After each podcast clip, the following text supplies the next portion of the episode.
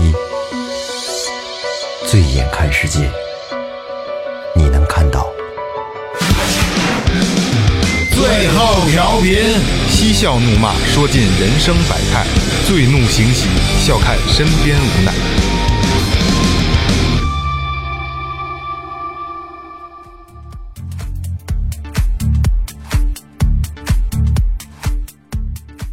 听众朋友们，大家好，这里是最后调频，我是你们的老朋友梦姐。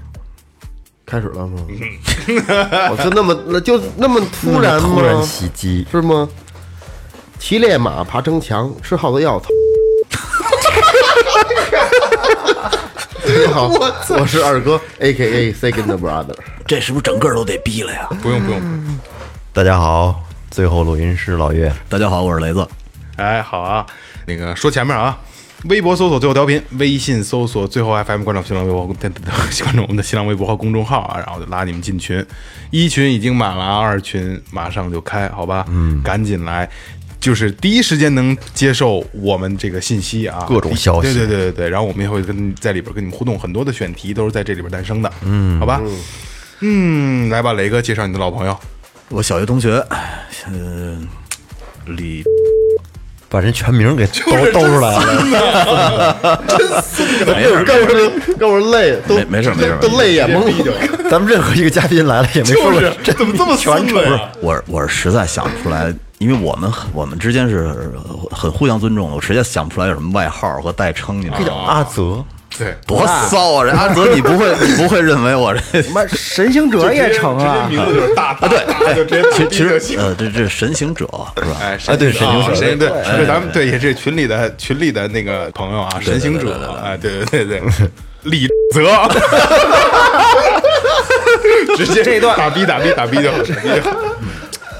好，要么欢迎神行者李，好打打逼就完了，你你稍微修一下打逼就行。对对对你真名不会透露的。对 对对，太好了，这个气氛还是挺好的啊。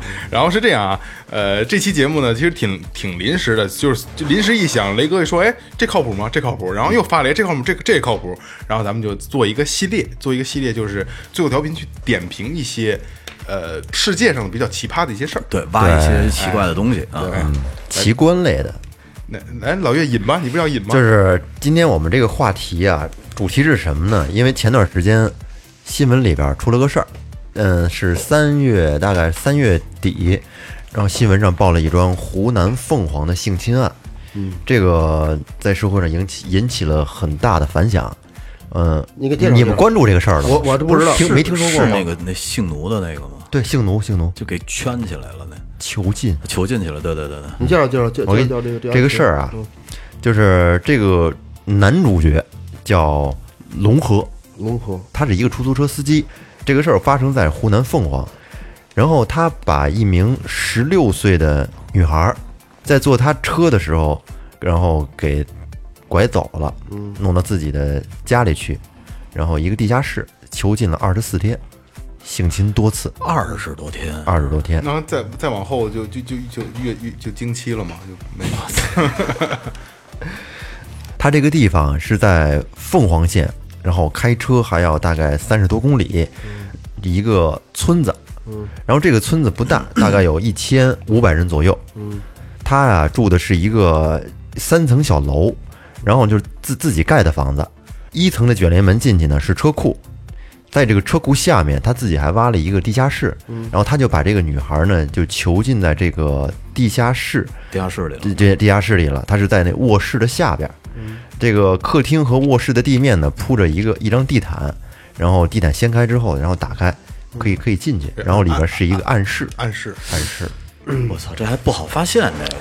对，这个这个主角啊叫龙河，他是一个日本人的哥，开司机的，开司机的。开司机的，开滴滴的，开开滴滴的一个司机。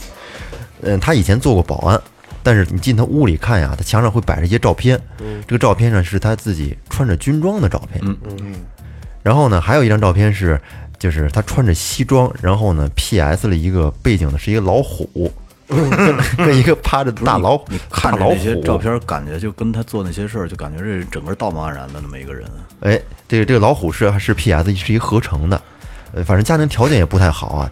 但是呢，他这个屋里边啊，有有几个细节，就是客厅的茶几儿上，然后有两个不同年代的影音播放器，然后旁边放着多张银绘光碟，毛盘，毛盘。放了好放了一些毛盘，对，靠桥毛盘那个，那然后有现代的、古代的，还有国外的。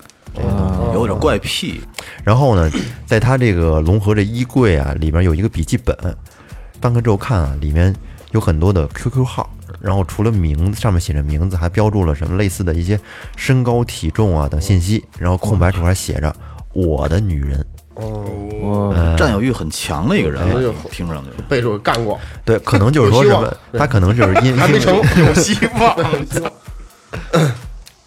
他可能是因为长期单身啊，形成了什么观看不良影碟的嗜好，嗯，就是心里可能产生了一些扭曲变态，然后于是产生了囚禁、强奸他人的犯罪动机。嗯雷哥有这倾向没有？呃，胡说八道。不 是他介绍这哥们儿的这个平时的性格了吗？呃，是个淘宝店主，他的住所具备，你的住所我跟你说一下他这个具体的这个里面的环境啊，就是他建好后呢，他他就着手就一个人啊，就在这个他房屋的地下面，然后挖开一个地洞，下去之后呢，这个洞口很小，就仅能够容一个成年人勉强通过。就跟一菜窖似的。对，这个地下室呢，大概高约一米八，不足四平米。嗯，然后。墙面上还挂着网购来的什么铁链、挂钩，皮鞭、手铐，哎，然后房间四角呢挂着新人结婚时使用的红色拉花，哎呦，这挺挺有情趣的啊。啊。然后地面上还铺着地毯，散落着一就是一块面包啊，还有一把梳子，还有一卷卫生纸。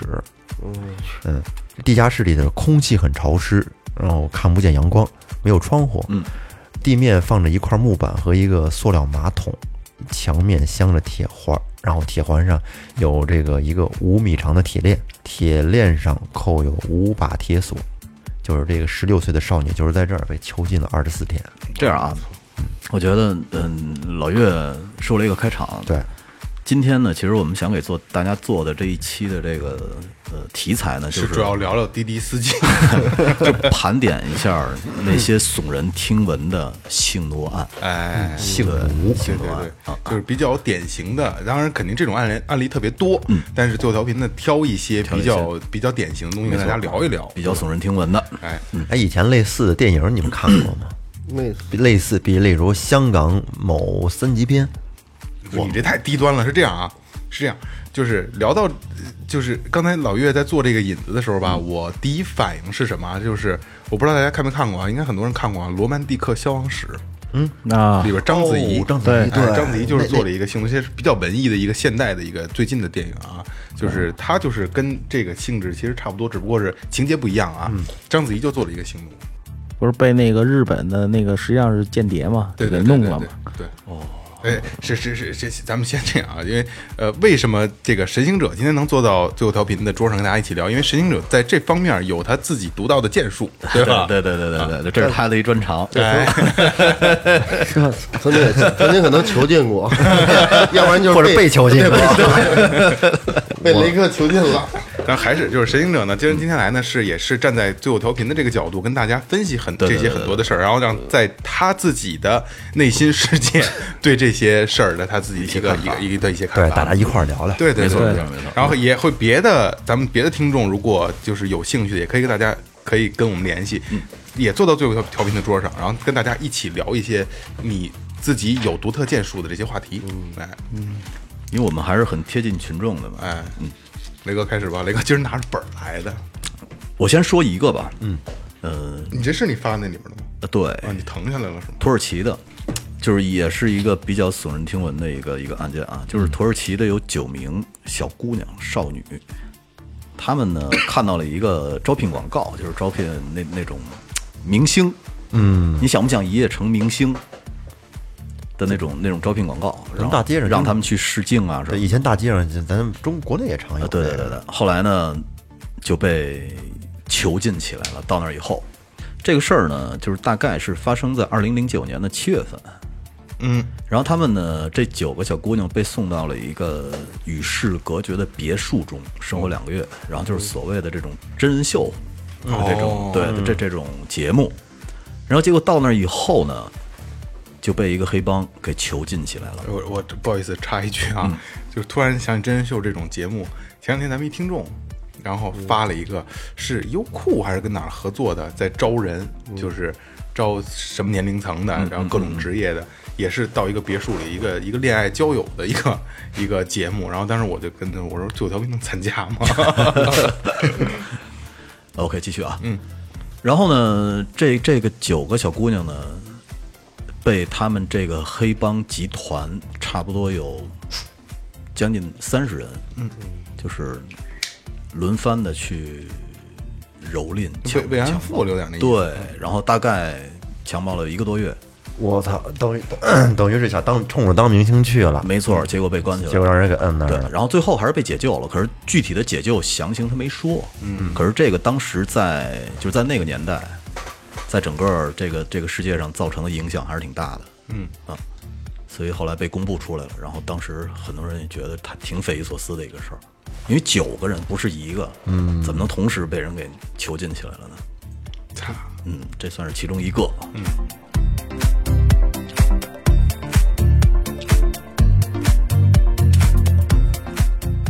来，我再甩一个，给他串完之后，咱们再再去聊咱们的想法啊。嗯。零八年，以色列第十频道的电视台播出了一个由著名导演制作的文献性电影节目。节目制作者在欧洲一家地下妓院里发现了很多从乌克兰和摩尔达维亚贩卖来的女孩儿，她们都是十三岁到十六岁的处女的时候就被人贩子卖到欧洲的某某个国家的边境啊。然后转卖给妓院老板，妓院老板让他们染上毒品，呃让他们这个吸食毒品，染上毒瘾，然后在这个妓院里殴打他们啊，强迫他们接客，有时每天多达三十五次。我操，一个一个人啊，我以为我看错了，一个人你知道吗三三至五次，三十五次，我去！然后在两三年的时间里，很多女孩多次这个堕胎、堕胎嗯感染艾滋病、性病和严重的风湿病。妓院老板在看他们被榨干油水之后，就会把他们转卖给人体器官黑市。哎人体器官的黑市。哇，我操，这产业链，嗯。不是这个，说实话，要是真是带着艾滋病的器官卖出去，也没好。也挺可怕的。嗯。我记得，我记得那个那个神行者，我们之前聊过一个叫叫叫暗网还是叫？哦。对，是是这样。嗯，我呢也是今天特别突然，那个我找老雷来聊天儿，然后呢他说你们录节目，因为我也是咱们最后调频的忠实粉丝吧，为为什么呢？然后他他他说一个这个主题，然后呢正好我原来也看过一些相关的一些资料和文章，嗯，其实倒不像萌姐说的那对这个东西啊特别什么感兴趣，就是觉得看完以后吧，相当的那种压抑？压抑和震惊。对，就是有一个东西叫暗网，嗯，就是咱大家都知道网络吧，它只不过。是底下的一些网络，然后通过呢一些特殊的渠道能够进去，然后它基本在暗网里，它是有定期的各国有这种拍卖，嗯，或者说网上有论坛发布一些消息。我看了一些介绍吧，就是说，呃，比如说举一个例子吧，嗯，有一个英国的，应该是一个十九岁的模模特，嗯，叫什么克里克里斯阿利，好像克里斯阿利，那英文 呃这么清楚。英文呢实在是不太不太清楚。然后他呢，就是有一天那个暗网里就举办了一一场拍卖，嗯，就是这个十九岁的英国女模特，因为就是让她穿了一件泳衣，就那种非常暴露的泳衣，就是突出她的身材嘛。然后在她的胸口上写了一纸条，写上介绍她的三围，九幺，就是放了一张纸片儿，写上她的胸围，好写着三十万美金起拍，然后是世界上都可以包邮，但是欧洲是包邮，世界全国世界各地都可以运送到。还能送货是吗？对，送货。他你拍下这个以后，这个人以后，他已经不是人了，在他们看来，他就是一件商品。对，然后把它给你包邮送到你任何你指定的地方，而且这个这个暗网这个组织叫他们叫应该叫黑死病，他们可以完全处理掉这个人到你所有的行程，还有他的所有的信息，也就是说，这个人送到你这儿他已经不叫这个名字了。好看吗？这女的？好，我操，那必须好看。呃，三十万你想吧，打码了，哦，打码了，三三十万美金起拍。三十万你就想吧，后来呢，他是这样，然后那个一般的他们的一些客户群，可能就有一些那个中东的一些富豪，嗯，当给他当性奴，或者说是如果他没有慢慢的没有利用价值以后，可能就会通过其他渠道转给那个其他的人，就当过礼物被送来送去，直到他完全没有利用价值的话，可能就会做一些特殊的表演，或者说是拆了卖就是人体器官。当然这是一般，这是很悲惨的一条路走下去。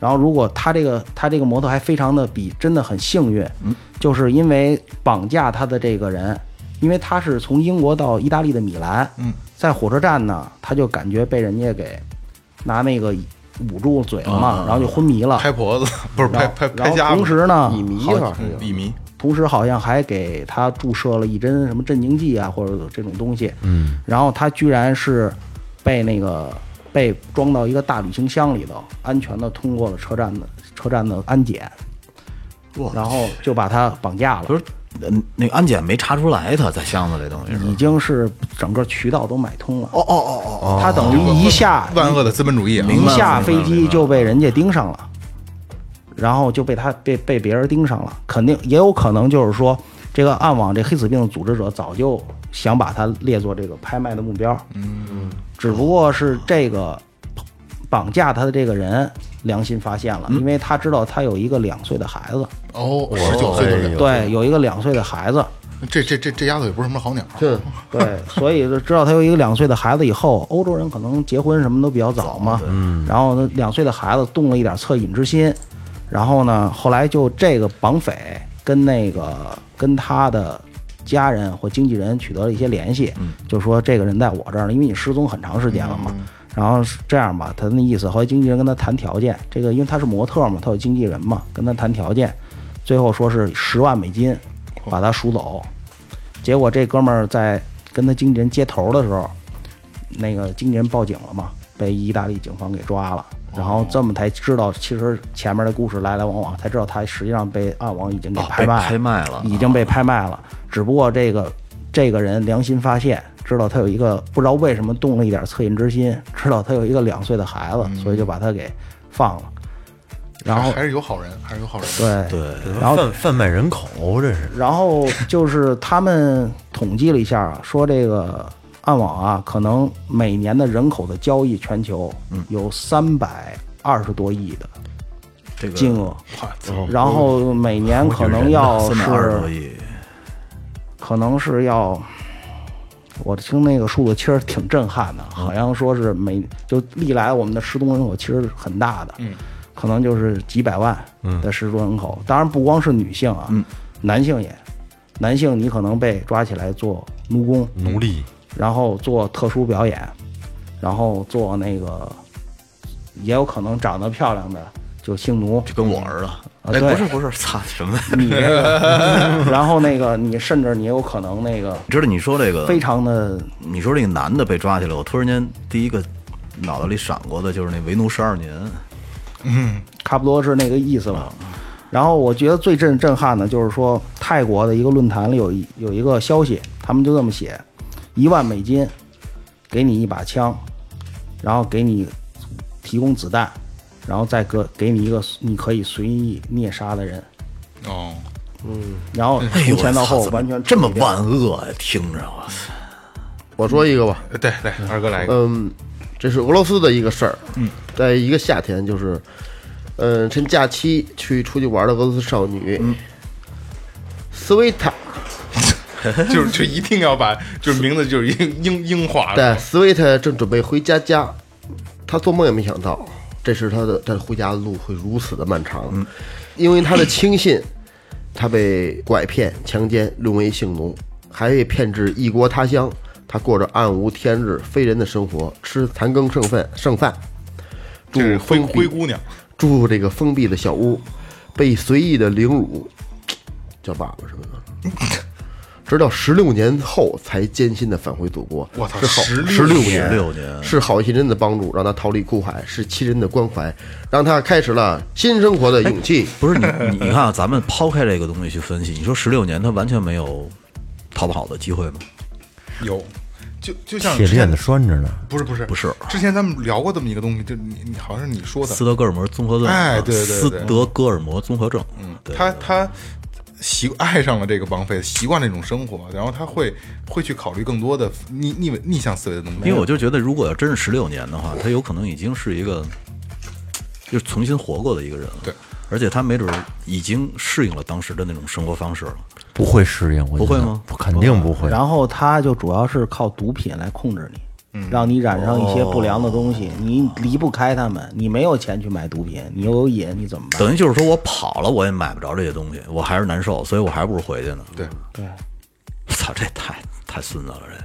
你没看过那个《飓风营救》吗？飓风没看尼尔连森演的那个电影就是这个事儿嘛，就是电影大体的内容就是他女儿跟他好朋友到巴黎来玩儿，嗯又是他女儿的朋友啊，然后呢，他这个尼尔连森这个男主人公是个退休的特工，啊，他女儿等于一到巴黎车机场就被人盯上了，然后最后就就等于被绑架了嘛，绑架就是给送到那个妓院去了嘛，就强迫卖淫嘛。那中间他大量的控制怎么控制这些女孩儿，就是给大量的强制的注射毒品，让他产生依赖。产生依赖，注射毒品。当然，他老爸很英勇，最后给给他女儿，也仅仅是把他女儿救出来了。他那个他女儿的那个朋友就因为注射毒品过量死了，死了。也可能就像实行者说的，大多数的这些刚才咱们聊的这些案件，都是用毒品来控制。因为毒品首先说，一个是让你产生依赖，再一个是它把你精神摧残了，你会让你自己觉得，假设咱们如果说放在自己身上，也会自己觉得我操，我是废人了，我也还不如这样呢，对吧？很有可能会让人产生这种依赖心理。我每天在这待着，我还有的抽，哎是吧？嗯我一旦出去了的话，我本身我也没有一技之长，对我也不知道干什么。可能毒品带来的快感也要大于他被摧残的这个程度。对对对对，他等于是得了一病，哎，你们我他就是他这有药，对没有这药我就不行，所以他离不开。对，我我记得你们应该以前聊过一期那个毒品的对我觉得可能是毒品啊，帮助他们度过他们最痛苦的这段哎，对对对对对对对，帮他大度过了大于他的痛苦。痛苦了。他实际上是依赖这个毒品，是帮他们来度过这块痛苦的这个时光，麻痹掉了麻痹自己的内心。没错没错。行，咱往下再走一个啊。嗯，这个说的是十五岁的墨西哥少女被拐到了美国当六旬老头的性奴。我操，六十多岁了，老不正经的。这个许多人都认为，这个美国早已经消灭了现代奴役现象，但是实际上啊，每年都有大约一点七万人从世界各地被贩卖到美国。这个女主人公玛利亚·苏亚雷斯斯，玛利亚·苏亚雷斯，来，二哥走一遍。嗯，玛利亚·苏雷斯，玛利亚·苏亚雷斯，玛利亚· 苏亚雷斯就是其中的一位。这个一九七六年，这是七十年代的，十五岁的墨西哥少女苏亚雷斯被拐卖到了加州，沦为一个六旬老头的性奴。由于怕家人遭报复，她不敢逃跑，直至亲眼目睹这老头因为调戏租客被人活活打死，哇，太过瘾了，听着我。可他妈解恨了。啊，虽然凶手啊力证他并没有参与其中，但是他仍被判处一级谋杀罪名，入狱二十五年。啊，哎，这个个从有点儿照片上看，这老头儿可不像不像他妈的六十多岁的啊。看着跟老我刚才看跟老教授似的，对，是吧？对，挺胡来的我操，哪个你从脸上能看出来像有性奴的呀？我瞧什么样？嘿，挺精神啊！这就是这就是所谓那种我瞧这女的，我瞧这女的，那女的也还行。一脸的仁义道德，一肚子男盗女娼。但是我不明白这个女孩为什么还会被判入狱呢？她本身就是受害者，是不是警察把他沦跟这老头沦为一家人了？我觉得是或者是同谋。对对对对对，有可能就是你，就说是老头儿的女朋友，你你外人不知情的情况下，你也不知道啊。哦，是这样，他是亲眼目睹老头因调戏租客被人打死，打死他就是可能没管，嗯，虽然凶手力证他未参与其中，他仍然没参，就是一级谋杀，就就是没有及时阻止。啊，没有没有及时阻止，对对对也有可能拉偏手来的。对对对，哎，没错没错，哎，别别打他，别就别别还手，别打他，搂着老头胳膊，咣棍子逼倒上，给夯死了。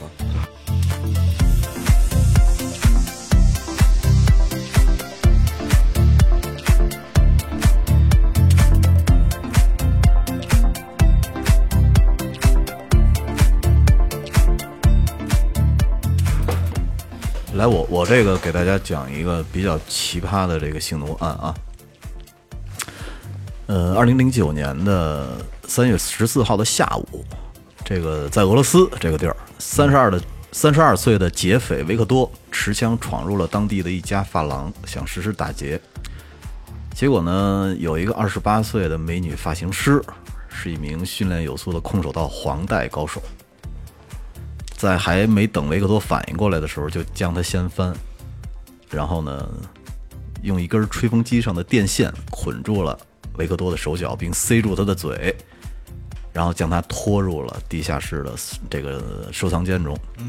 这是一个属于是反，对，然后 然后据维克多说呢，这姑娘呢先用手铐将他铐到了暖气片上，又给他披上了一条粉红色的毛毯，嗯，然后在维在对这个维克多进行了一番羞辱以后呢，给他吃了很多的伟哥，嗯，很多片儿，然后在四十八小时之内强行按照自己的方式与他发生了多次的性关系，因为是三月十四号，这哥们儿被带到这个地下室了，然后一直到三月十六号的晚上，然后这个哎，但但还行，我觉得还有点人性，他自己后来两天。对给放了，嗯，我估计玩腻了，我说我说我不想走，给 我这样的小蓝药片儿。然后呢，法院说对两人正式的提出犯罪指控，但是这个你说法院怎么判呢？这个被反囚禁这有点意思啊。是啊，这这这个就是回头我得问问律师姐姐，这怎这怎么算这个？咱们怎么永远都碰不上这事儿？这一般的可能就是就得了，要不追究就得了，是吧？这反正也占便宜了，嗯，药也吃了，得得回家回家吧，就是家得了就。就四庭庭下调解就完了。对这这就是战斗民族。对对对可不是嘛？可是可是你的确你非法囚禁造成事实了呀。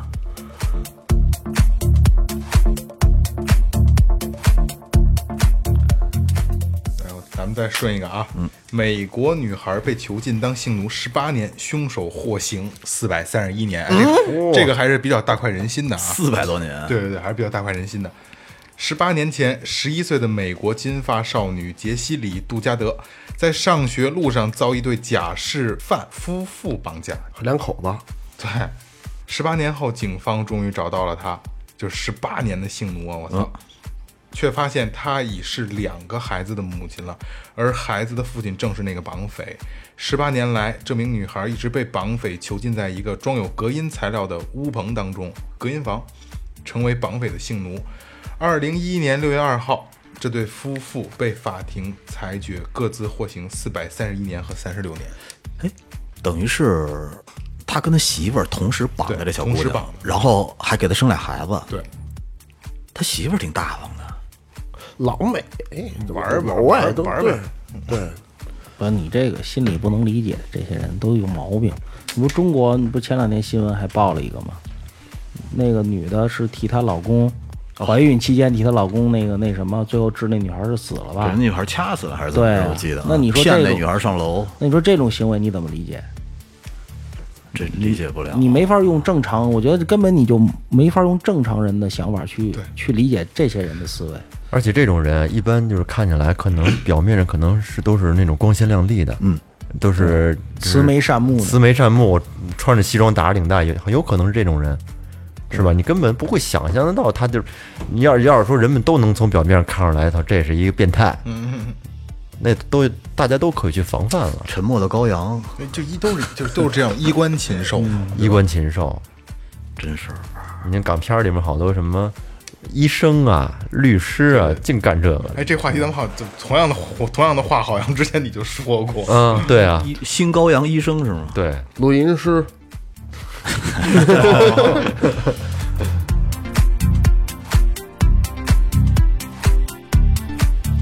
哎二哥，好嘞。二零一一年八月，美国邪教组织头目华伦杰夫，华伦姐夫，华伦他姐夫，因为强奸未成年人被判处终身监禁。这位自称先知的男子共与七十八名女性发生了性关系。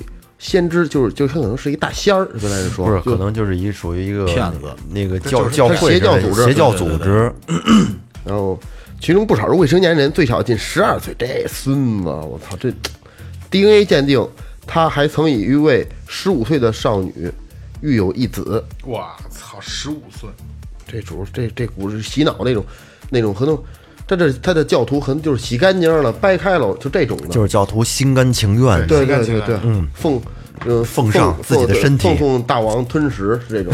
这让我想起来，就是最早有一个叫叫什么，叫什么什么什么什么什么教来的，麻原彰晃，哦日，本那那个是那个，就那么在嘴边什么什么真理教。奥姆真理教，哦，奥姆真理，对嗯对。对，他就是信徒，女信徒必须要跟他发生关系嘛，对吧？而且丫丫还是一瞎子，后来。是吗？对他他有特别严重的青光眼，然后到最后以后他就失明了，哦。他是一瞎子，他他妈那是一病人，操，邪教这个，说说实话啊，就是这邪教组织者，他肯定是个高智商，这这一定是个高智商，绝对是高智商。对他懂得控制人的心理。哎。就跟那个朴槿惠，啊，他不是也等于是？是吗？不是朴槿惠她那个那个那个她那个闺蜜叫崔什么，她父亲不是跟她见就是邪教嘛？你哦看，等于朴槿惠说那个说那个韩国那个沉船事件，实际上就是献祭嘛。哦，有一种理论说韩国那个沉船事件就是献祭，我操，那太邪恶了，这说法这太这太邪了。我觉得有一定理论，因为事实上这个出现问题以后，然后整个的反应速度，包括朴槿惠那几年就不在总统府不接电话，嗯嗯嗯嗯就很奇怪。啊，等于等于当时是很反常的，对好多人啊，不是朴槿惠下台不就是她那个闺蜜门嘛？实际上，她闺蜜的长那个她的这个闺蜜，还有她闺蜜的父亲，就是邪教嘛，韩国的。我操，这帮孙子，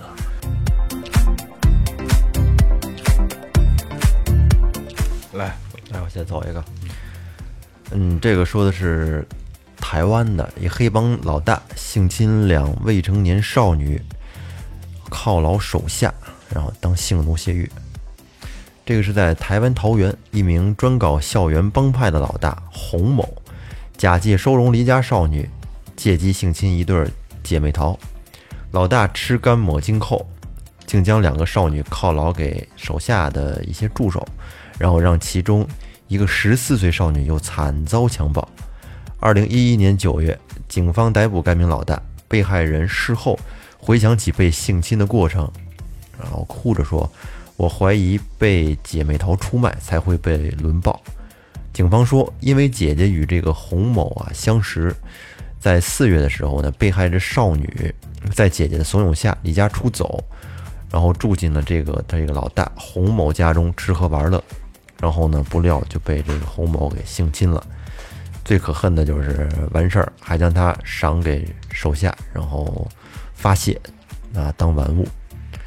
嗯，据悉，这个洪某否认性侵，他说没有这回事儿，他们只是来我家住而已。这当然这是后期的一个辩解了。嗯嗯嗯，您正在收听的是正在收听的是 Tipsy Radio, 中国唯一一档最后谈话类节目 the only one.《最后调频》。嘿，你看我这个读这俩都是都 都是他妈俄罗斯的，呃，俄罗斯车臣共和国，在它这个局势相对平静的时候呢，二零一一年九月，国外媒体爆料，车臣针对女性的这种暴行不断增加，女性动辄就会以道德的理由呢被被杀掉，下场呢据说比流浪狗还惨。嗯呃，总统卡德罗夫的这个武装部队更是被指他见过一个性奴集中营，慰安妇军军纪，没错。肆意奸杀妇女。有一个单亲母亲叫伊斯拉伊诺娃，是这这个其中的受害者之一。该集中营呢是一个大房间，呃，除了刚才的那个伊斯拉伊诺娃以后以外呢，还有十多名少女，全部都没有衣服，无论寝食洗漱都在这个房间里。这些军人呢，每天晚上都会过来肆意的强奸他们。然后这个伊斯拉伊诺娃后来成功的逃出国了，将这种他的这个悲惨的情况告诉了很多呃人权分子。可惜呢，下场还是很惨的啊。嗯，后来被诱骗回国，最后被杀害掉了。被家人诱骗回国，我！家人对，我这这我查一下啊，这个这段这段给雷哥一点都别修啊。嗯，雷哥有很严重的阅读障碍。刚才他读这段，我特意看看着他读读下来的啊，自己胡鸡巴编，不是意思对不对啊？大只能说大概意思对，大概意思对，就是你自己会加很多自己的语言，然后你知道那个吃字儿少字儿那个多那个家人，其实我是故意想规避掉的，我觉得他妈挺难受的，听着。是吗？对啊，就你觉得就是他这个道德上真的是过不去，被自是吧心里过不就去。本身就被欺呃欺负了那么久，被残害了那么久，最后还被家人给骗回来，他们心里挺难受的。就大家以后就是最后调频会有很多东西，就都是我们去读出来的。你会发现雷哥读完之后特别有意思，对吧？二哥也说，咱们咱们做那灵异那期节目的时候，就你都是在胡读。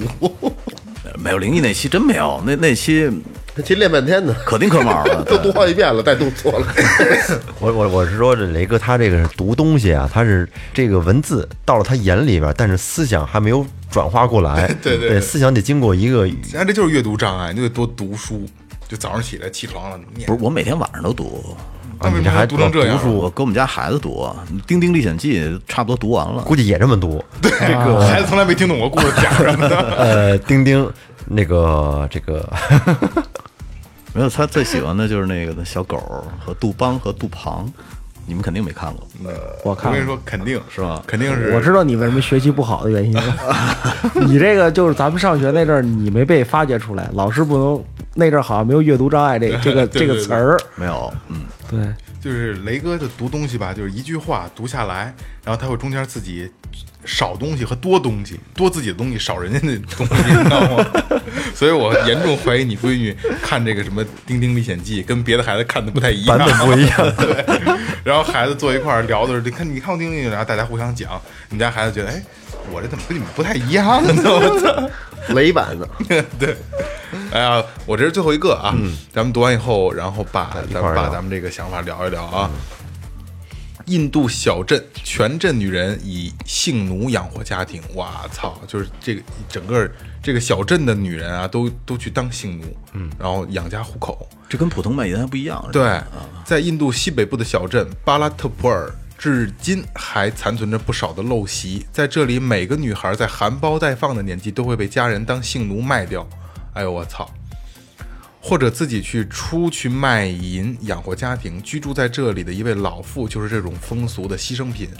他说自己在二十年前被自己的亲生兄弟当性奴卖掉，因为自己是家里唯一值钱的东西。是不是要检查我，雷哥？不是不是不是不是不是，然而，悲剧不仅仅环绕着他一个人，他的女儿重蹈覆辙，也成为了性奴，将卖淫挣来的钱养活家人。在巴拉特普尔镇中，几乎每个妇女都是性奴，没有人能逃脱生当做妓女的命运。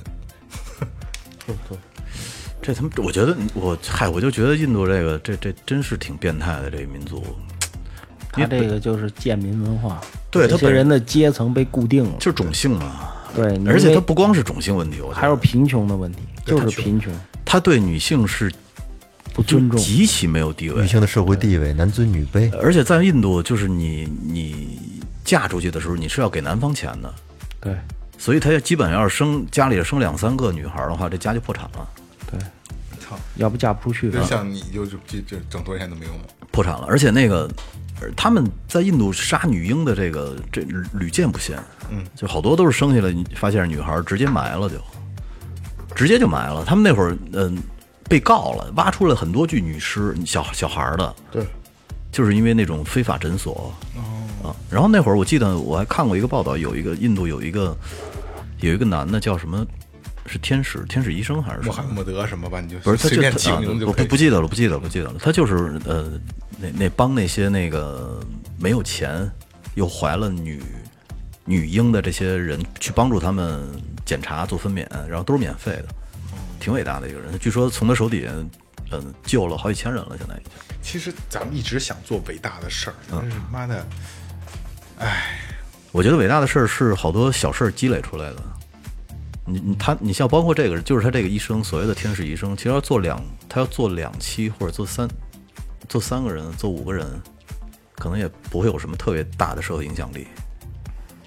但是做时间久了，基数上去了，就像最后调频一样，你做一期、做两期、做十期，你不会有影响力；做一百期了，所以咱们有时候聊的东西，去去阐述的一些观点，就需要他妈的，就有可能被封了。对对，需要斟酌。我操 其实咱今天聊这个性奴，咱大家你其实你们可以想想啊，这干这个事儿的人，就真正就是说那个他这肯定是一个利益链条，黑色的利益链条。这个最终端的这个人，他拥有了性奴之后，就这些人，他到底是一个什么心态呢？嗯嗯，你说这个还不不不完整，因为刚才咱们读的这几个故事里有很多都是自己抓来当性的，包括你引的那个故事也一样，对吧？对啊，咱们就说那个他为什么会好这个？咱对对对对对，不能说利益链，就说就是这个这这种情绪是怎么来的？咱们这样放在自己身上去聊一下这个这个状态，就是憋的。不是没那么简单不是，不，这不简不简简单单我是憋我觉得首先，嗯，这个人肯定性格是不健全的，有可能他这种，呃，这种暴力的倾向，嗯，有可能从小就已经在在他的心里有萌芽了。对，有可能是单亲，有可能从小被凌辱过，嗯，呃，反正我觉得他是我我我感觉啊，从小的生活肯定不会是一个幸福的家庭长出来的孩子。那肯定就是他心里性格有缺陷的。对神行者的神行者有什么看法？呃，其实我倒是刚才老岳说那个利益链条那个，因为我刚才说的也是利益链条嘛，我觉得这个东西啊，要是从利益链条来解释就非常好理解，因为这个确实有钱，能挣到钱，整个每个环节都能挣到钱这就是，而且这是 没有成本的。这就是说，那为什么这么多人贩子存在？不是对对，这个你仅仅是能仅仅的是呃能能解释终端，但是呃就是终端，你想，就按老岳说的，其实为什么最后这个人，这个被贩卖的，甭管是男人也好，女人、小孩也好，这买的这个人，对什么心理，其实就跟老岳刚才说的个别绑架那个心理是一样的。我觉得他一定是他心理上有什么他缺乏的东西，他需要一种某种方式来把它释放出来。对，其实这就像你刚才说的那个，他肯定小时候是某些上教育不健全，或者他受过某些创伤，嗯，他需要一些不正常的、别人无法理解的心理肯定还是有问题，对。对来表把这个事儿给满足掉，嗯。那他他肯定有供需嘛，就这利益链条也好，还是他自己的也好，他最终总有一个人会把这个事儿他给买，把这个人买了，对，或者是他去虐待，嗯，那他为什么这样？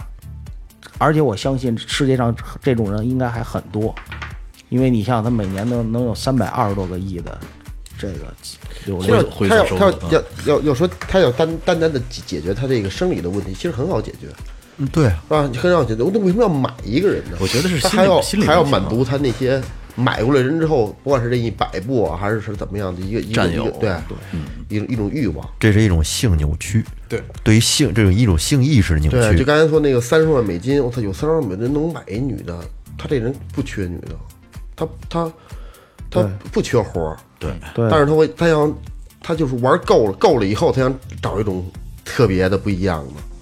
肯定是多少都会有心理变态，就像老岳引的那个故事一样，就什么什么就是工具什么这那的，对吧？他可能，你像这种人吧，他一般是性扭曲嘛，他可能是，比如说，呃，老光棍儿，就是长期这个单身，然后怪老头儿，得不得不到得不身体的一些需求得不到满足。整体，但是同时呢，他又看了很多这些就是毛毛毛盘，就是里里里边 一些虚构的一些虚构的这种情节情节。受这个影响。其实我觉得这个第三方的这种嗯电影吧，嗯。啊，这这那方面的电影应该是起到了很大的一个推波助澜的推波助澜的作用。刚才咱们聊这个就是这种这种犯罪心理的时候，我突然想起了一个那个呃呃，我想想啊，就就是菊豆不是叫什么来着？大黄灯笼不是 那个巩俐的跟李保田儿。菊豆打官，秋菊打官司就就叫菊豆，就叫菊豆是吧？他不就是他李保田是是他侄子嘛？嗯然后他叔叔娶的对巩俐，然后他叔叔又没有这能力，他叔叔是个摊摊子，对摊子，嗯，然后。巩俐不就跟那个李保田说嘛，那个老鬼什么那个什么不不不不什么不挨千刀的，他他妈的打我什么这那，他没有那不没这功能，但是他他妈的他他他他他他他侮辱我，嗯泄愤的都对就是，反正我觉得一般干这个的都是那种怨念很重，不管对谁、对社会、对人，都是那种怨念很重的怪老头儿才有可能有这种怪癖。他得是发泄，他从中他得爽，他觉得他觉得这个过程特别爽。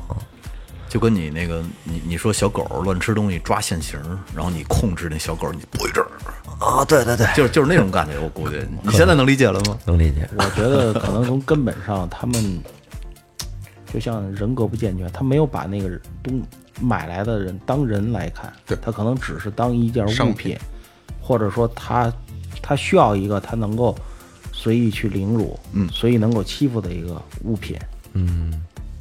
可是就像我说那个《罗曼蒂克消亡史》里边章子怡那个那个男的对她特别好，嗯又不打她给她做饭，没有没有，你仔细看那电影，那个男的对她，就那日本人对她是非常暴力的。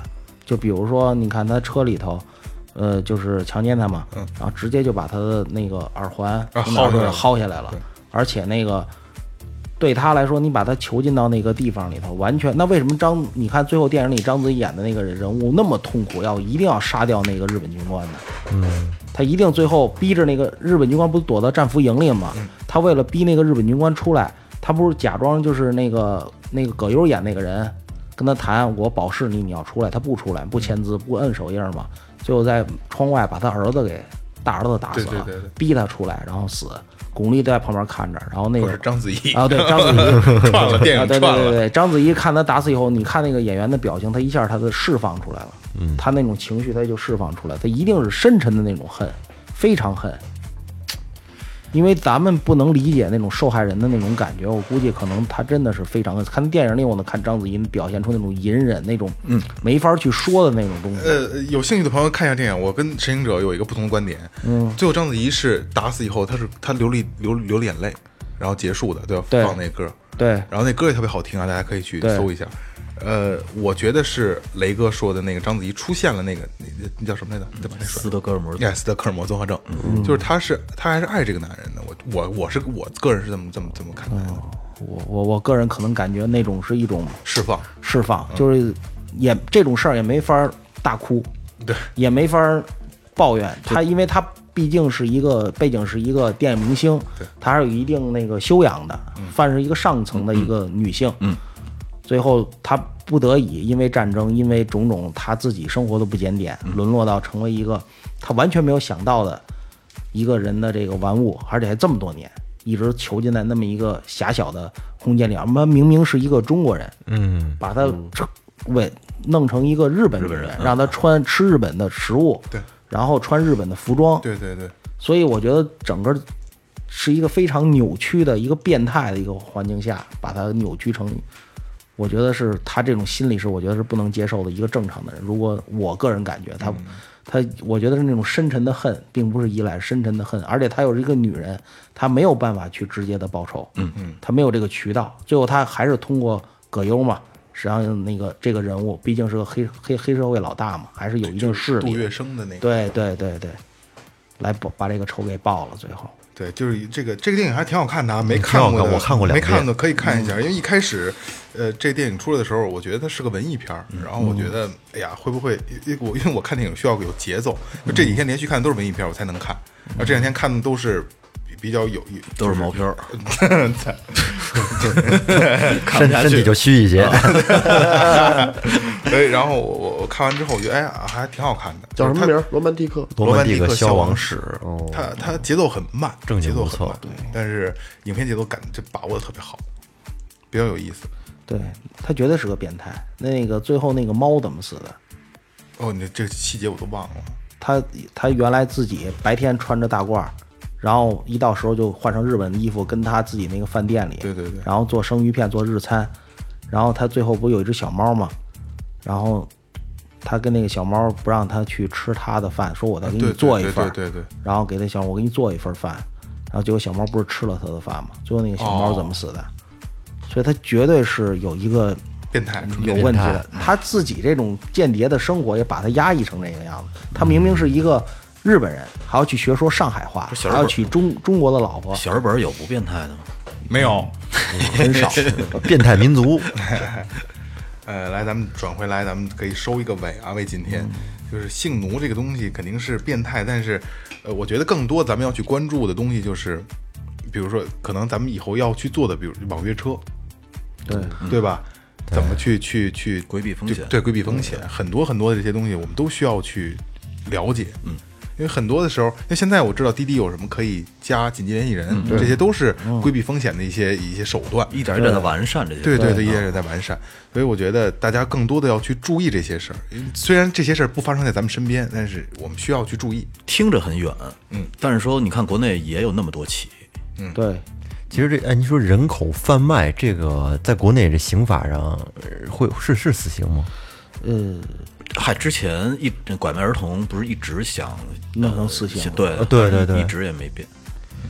对，关键我觉得这个事儿它不是国内，因为咱们现在生活条件提高了，大家都出国旅行。对，嗯，尤其你身边大家都有女性的这个亲友和朋友，他们出国是非常危险的，因为我看过一个统特别计是这个单独单身，对对，而且我看过一个统计，就是咱们那个黄皮肤的人种，嗯，对整个的它有一个表啊，就是黄皮肤人种对亚呃就是欧裔，然后就是那个非裔，嗯，还有那个拉丁裔。他们都认为黄皮肤的女性是非常好的，对他们有魅力对最有魅力，吸引力最高，而且他们认为东方女性代表的就是温柔、顺从、逆来顺受，对，所以就是说，你进来女性，然后出去玩，遭遇危险的事情频频发生。这都是日本娘们儿打下的基础。其实真正是日本娘们儿才是这套东西。嗨，其实您回来了，对 最简单的就是你您辛苦了。你啊单身女性出去玩的时候，别鸡巴老跟人瞎搭讪，对。在那边儿，然后呢，你人家跟你搭讪，你也悠着点儿，有就鸡巴 瞅老黑都鸡巴美着呢，操！我就理解不了，就是老黑搂一个中国女孩儿，对，受受不了。他好看吗？我不是靠！没准儿是真爱呢。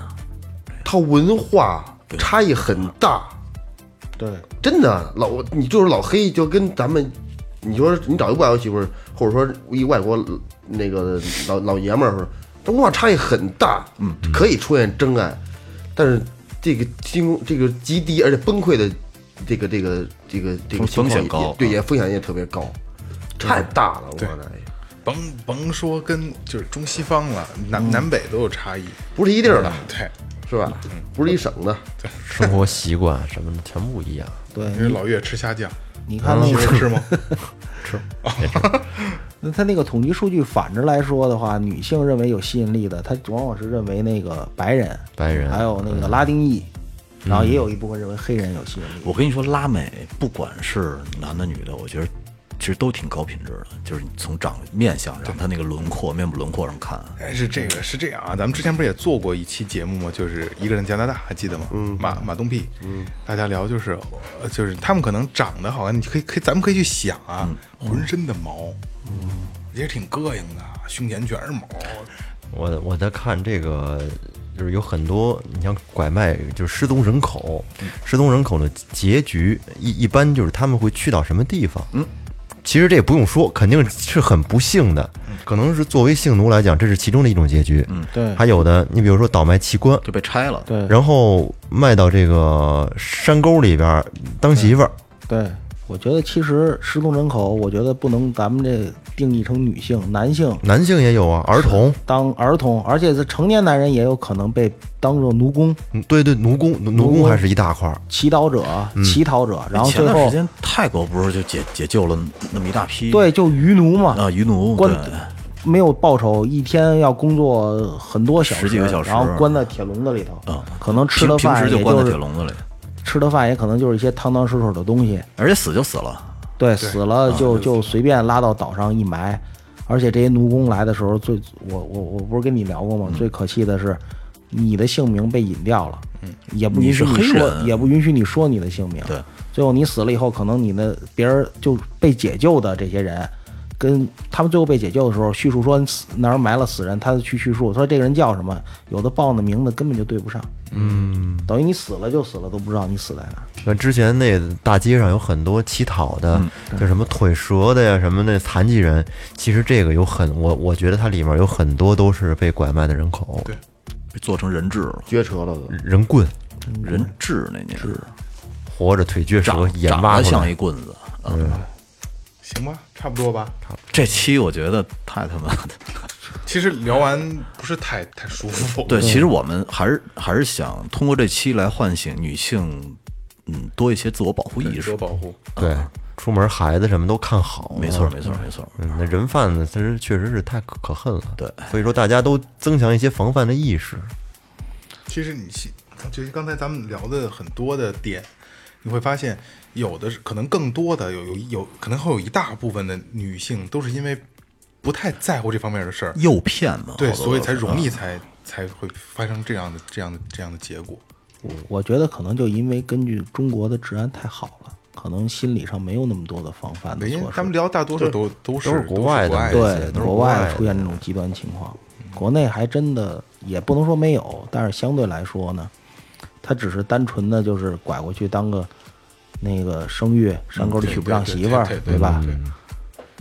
好，那呃，这期还是像雷哥说的啊，就是呼吁大家对这个自我保护的这块儿小心点儿，周边那些奇怪的人。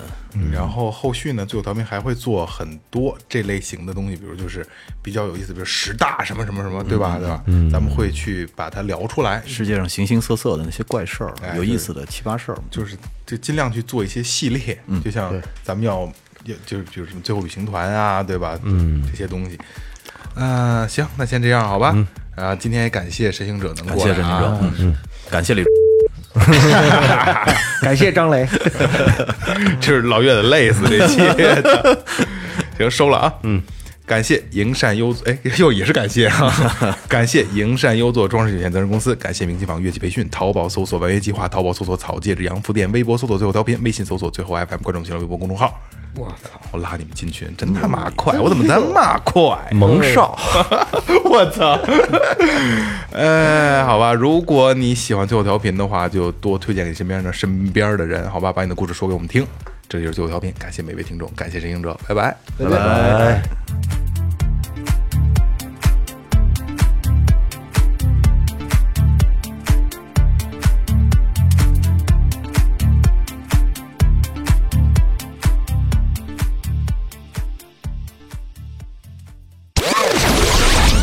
这里是最后调频 This is Tipsy Radio，我们直言不讳。也许这是你听到的最后一期节目，最后，你懂的。Don't undermine